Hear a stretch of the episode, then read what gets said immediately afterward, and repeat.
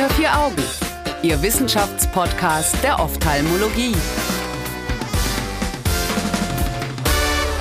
Herzlich willkommen zu Unter vier Augen, dem Ophthalmo-Podcast. Mein Name ist Lukas Kalkam, Assistenzarzt der Augenheilkunde und ich freue mich, dass Sie auch diese Woche wieder dabei sind. An dieser Stelle möchte ich mich auch bei Sanden, dem Sponsor des aktuellen Glaukoma, herzlich bedanken. Und auch diesmal wieder dabei Frau Professor Prokosch.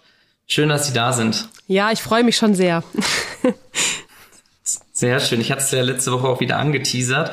Heute soll es sich ja, komplett um die Achtsamkeit drehen. Mhm. Und das Wort ist ja, ja in der Gesellschaft so ein bisschen im Munde und ähm, hilft Achtsamkeit jetzt auch gegen das Glaukom oder den Augeninnendruck. Und da war ich natürlich anfangs irgendwo sehr skeptisch, aber dann, als ich die Studie gelesen habe, waren doch sehr interessante Ergebnisse da. Aber vielleicht zu Anfang, was ist denn überhaupt Achtsamkeit oder wie es in dieser Studie genannt ist, Mindfulness-Based Stress Reduction? Was fällt darunter? Ja, Achtsamkeit, das Wort sagt schon. Ähm, ich finde ja Mindfulness, heute ist alles so anglifiziert. Das ähm, sagt einem sogar manchmal fast mehr, um ehrlich zu sein. Aber mhm. Achtsamkeit, mhm. man, also man achtet letztendlich auf sich selber, man achtet auf seinen eigenen Körper, man achtet auf die Einatmung und Ausatmung und man, man, man, man, man bringt sich selbst einfach nochmal in Ruhe und fokussiert sich letztendlich auf sich selbst. Ähm, mhm. Und okay. darum geht's letztendlich auch in dieser Studie. Ähm, okay. Und wie kann denn quasi das dann letztendlich sich positiv auf den Augendruck auswirken? Ähm, naja, man weiß ja schon, dass ähm, Ruhe und, und Achtsamkeit ähm, das Stresslevel ähm, reduziert und ähm, theoretisch postuliert ist natürlich immer, dass Stress mit erhöhtem ähm, Cortisol und Cortisonlevel im Blut einhergeht, gerade auch im Serum. Und das hat ja bekanntlicherweise eben auch Auswirkungen auf den Augeninnendruck. Das ist eine äh, theoretische Geschichte, die dahinter steckt. Die andere ist sicherlich, dass dadurch auch ähm, die Gefäße sich erweitern und es dadurch auch wahrscheinlich zur besseren Durchblutung kommen kann ähm, und das ist so ein bisschen Hintergrund der Studie und auch ähm, Hintergrund, mhm. auf was hier geachtet wurde. Okay, also so Stichwort wahrscheinlich dann Katecholamine auch, die durch Stress Absolut. ausgeschüttet werden. Genau. Ah, okay. Sehr gut. Und ja, wie haben dann die Autoren, übrigens diese Studie ist erst dieses Jahr erschienen, ja. wie haben die das dann untersucht? Was war das für eine Studie genau? Genau, die Studie ist durchgeführt von, von dem Herrn äh, Dada. Ähm, der hat sich ja schon mehrfach damit beschäftigt und ähm, auch teilweise wie Yoga sich äh, eben auf Augeninnendruck und bei Glaukompatienten auswirkt. Ähm, und er ist da wirklich auch Vorreiter auf dem Gebiet. Ähm, und er hat eben eine prospektive randomisierte kontrollierte Studie durchgeführt bei 30 Patienten jeweils, die sich A eben der Achtsamkeit unterzogen haben über sechs Wochen versus einer kontrollierten Kontrollgruppe. Mhm. Okay, und was haben die für Achtsamkeitübungen gemacht? Also haben die Yoga gemacht oder ähm, haben die nur meditiert? Ja, ähm, äh, genau. Also das ist schon aufwendig gewesen. Also man braucht dafür Zeit und Ruhe vor allem. Also Ruhe war ein mhm. Faktor. Handys mussten ausgeschaltet sein. Man durfte keine Texte empfangen, um ehrlich zu sein. Also komplett aus dem heutigen Leben eigentlich mal abgeschaltet. Und es erfolgte über sechs Wochen, eine Stunde lang. Äh, über mhm. zwei Wochen trainiert in einem äh, Krankenhaus, wo die entsprechende ähm, Visiten dann eben auch hatten. Und über eine Stunde lang wurde vor allem ähm, ein eingeatmet und ausgeatmet nach einem ganz bestimmten Schema. Ähm, und dabei wurde sich halt eben Zeit genommen. Ähm, und ähm, zum Beispiel durfte die Einatmung dann so lang sein wie die Ausatmung. Und es wurde darauf geachtet, dass halt eben der Thorax sich, sich und das Abdomen ebenfalls erheben, um dort auch eine äh, spezielle Ein- und Ausatmungstechnik zu haben. Also schon eine sehr, sehr spezielle Technik. Ähm, und Gedanken, wenn einem Gedanken kamen, ähm, vielleicht auch über Probleme oder wie auch immer, dann durfte man die schon, musste man die nicht wegschieben. Es wurde aber schon den Patienten oder Probanden geraten, sich dann eben wieder auf das Atmen vorwiegend zu, kon äh, zu konzentrieren. Also diese Achtsamkeit okay, auf das also Atmen. so ein bisschen seinen Körper wahrzunehmen. Absolut. Und dann im Hier und Jetzt zu sein. Richtig, okay. genau. Den, Fo den, Fokus zu behalten. Sehr Absolut. gut. Absolut. Okay. Gut, und dann hatte man halt zwei Patientenkollektive. Die einen, die dieses Verfahren, diese sechs Wochen durchlaufen haben und dann eine Vergleichsgruppe, die das nicht hatte. Ich glaube, darüber hatten wir noch gar nicht gesprochen. Was waren das denn eigentlich für Patienten? Waren das Normalpatienten, also die letztendlich keine Vorerkrankung hatten, Glaukompatienten oder? Ähm, das waren Patienten mit einer okulären Hypertension, also die kein Glaukom hatten, aber das waren natürlich Patienten, äh, man wollte ja auch gucken, wie die Auswirkungen auf den Augeninnendruck halt eben sind und deswegen wurden Patienten mit einem erhöhten Augeninnendruck, aber ohne Glaukom eingeschlossen. Mhm. Okay, sehr interessant. Und letztendlich dann der primäre Endpunkt war wahrscheinlich dann die Senkung des Augendrucks. Gab es denn noch andere sekundäre Endpunkte, die untersucht worden sind ähm, nach den sechs Wochen? Äh, richtig, also äh, primäres Outcome hatten wir schon gesagt, war halt eben die, die Drucksenkung nach den sechs Wochen. Und da handelte es sich mhm. auch wieder um den mittleren Druck, der zwischen morgens und abends 10 Uhr gemessen wurde, alle drei Stunden. Und dann wurde der Mittelwert halt eben abgebildet, statt einer Einmalmessung.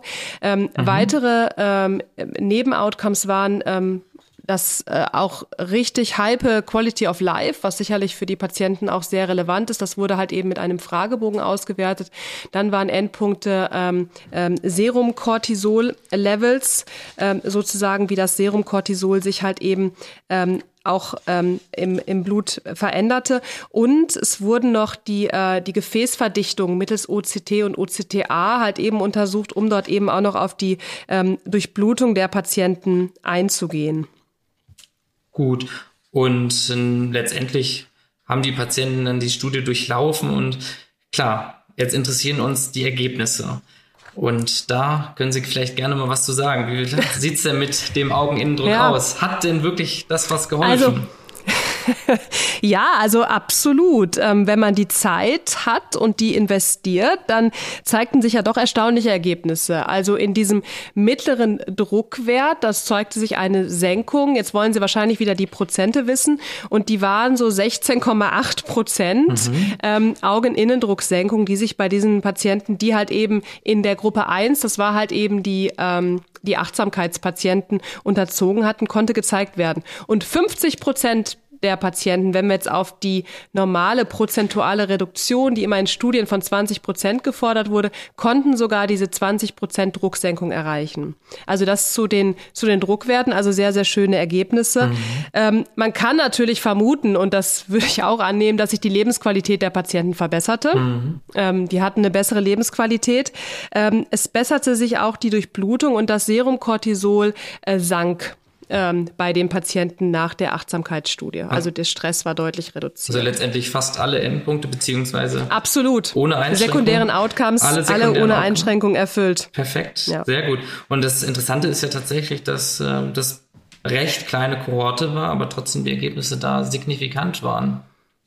Also, ja, also 30 Patienten pro Arm, genau. Ja. Ähm, offensichtlich war das signifikant. Der Unterschied war halt eben schon dann deutlich. Sehr gut.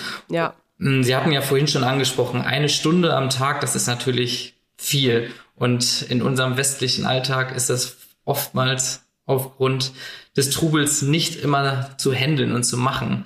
Ähm, Gibt es denn da vielleicht auch Überlegungen und Erwägungen mit einer geringeren Anzahl ähm, an Zeit, diesen Druckreduktion oder diese Druckreduktion zu erzielen?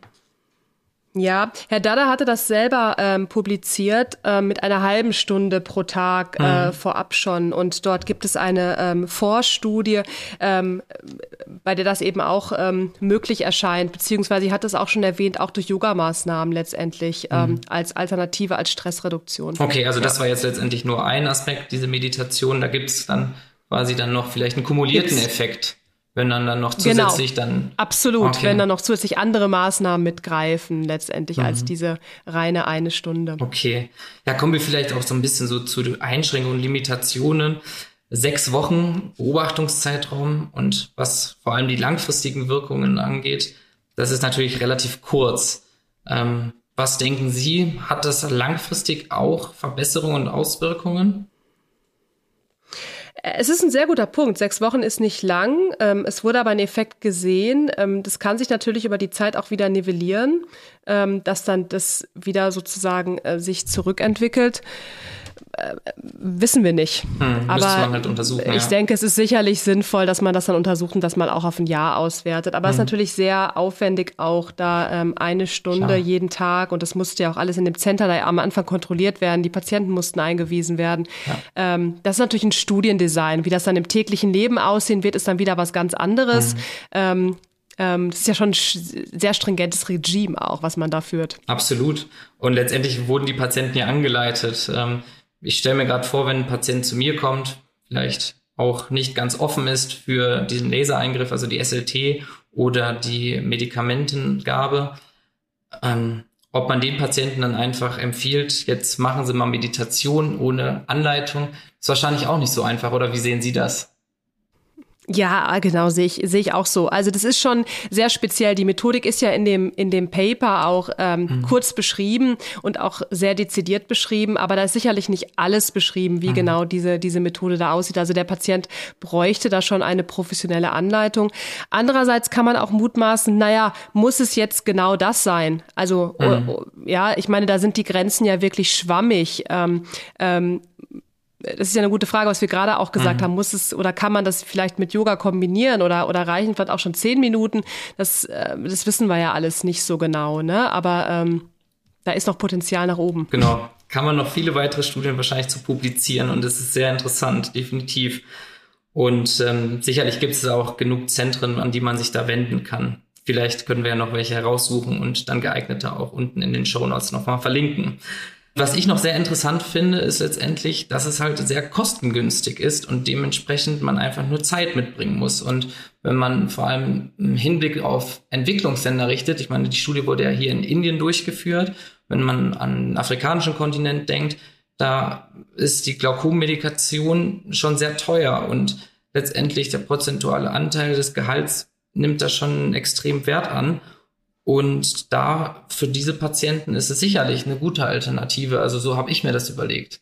Wie denken Sie das? Ja, ja, absolut. Ähm, äh, das ist kostengünstig und es ist vor allem risikoarm. Also sie gehen damit kein Risiko ein. Ähm, das wird auch, das postulieren auch die Autoren und das heben die auch nochmal hervor. Deswegen ist es einfach eine nette Add-on-Therapie, die man dem Patienten halt laut Autoren halt eben empfehlen kann, weil man tut damit keinen Schaden. Man richtet damit keinen Schaden an und es ist ein Gewinn sozusagen. Und es verbessert noch die Lebensqualität. Ich meine, was wollen wir? Wir sind ja immer sehr auf den Druck getriggert, aber letztendlich geht es ja um den Patienten und die Lebensqualität des Patienten auch. Und wenn der zufrieden ist, dann können wir es auch sein. Ich glaube, wir sollten uns als Ophthalmologen auch ein bisschen mehr auf den Stress fokussieren und die Reduktion, nicht nur bei den Patienten, manchmal vielleicht auch bei uns selber. Genau. Absolut, genau. Der, der Arzt ist auch nicht zu vergessen. genau. Vielleicht kann man zusammenfassend nochmal zu dieser sehr interessanten Studie sagen, dass es wirklich ein gutes Tool ist bei der getesteten okulären Hypertension, wobei es auch Studien gibt, die das bei Glaukompatienten getestet haben. Es senkt signifikant den Augeninnendruck über den Beobachtungszeitraum, erhöht die Lebensqualität, ähm, reduziert die Schwankung des intraokularen Augendrucks, den Serumkortisolspiegel und verbessert die Gefäßperfusion. Ähm, also rundum ein sehr, sehr gutes Tool, was man den Patienten definitiv an die Hand geben kann. Vielen Dank, Frau Professor Prokosch, dass Sie wieder dabei waren und wir über diese Studie gesprochen haben. Ich danke ebenfalls. Und auch einen herzlichen Dank an Sie, liebe Zuhörer, dass Sie wieder eingeschaltet haben und auch nochmal ein Dankeschön an den Sponsor Sanden für die Unterstützung in dem aktuellen Themenmonat. Und wenn Sie auch nächste Woche wieder mit dabei sein wollen, dann beschäftigen wir uns mit den Stickstoffoxiddonoren, wie diese den Augeninnendruck senken und gleichzeitig die Durchblutung fördern können. Unter vier Augen. Eine Produktion der CareCom GmbH unter der Leitung von Prof. Dr. Alireza Mirshahi und Tobias Kesting.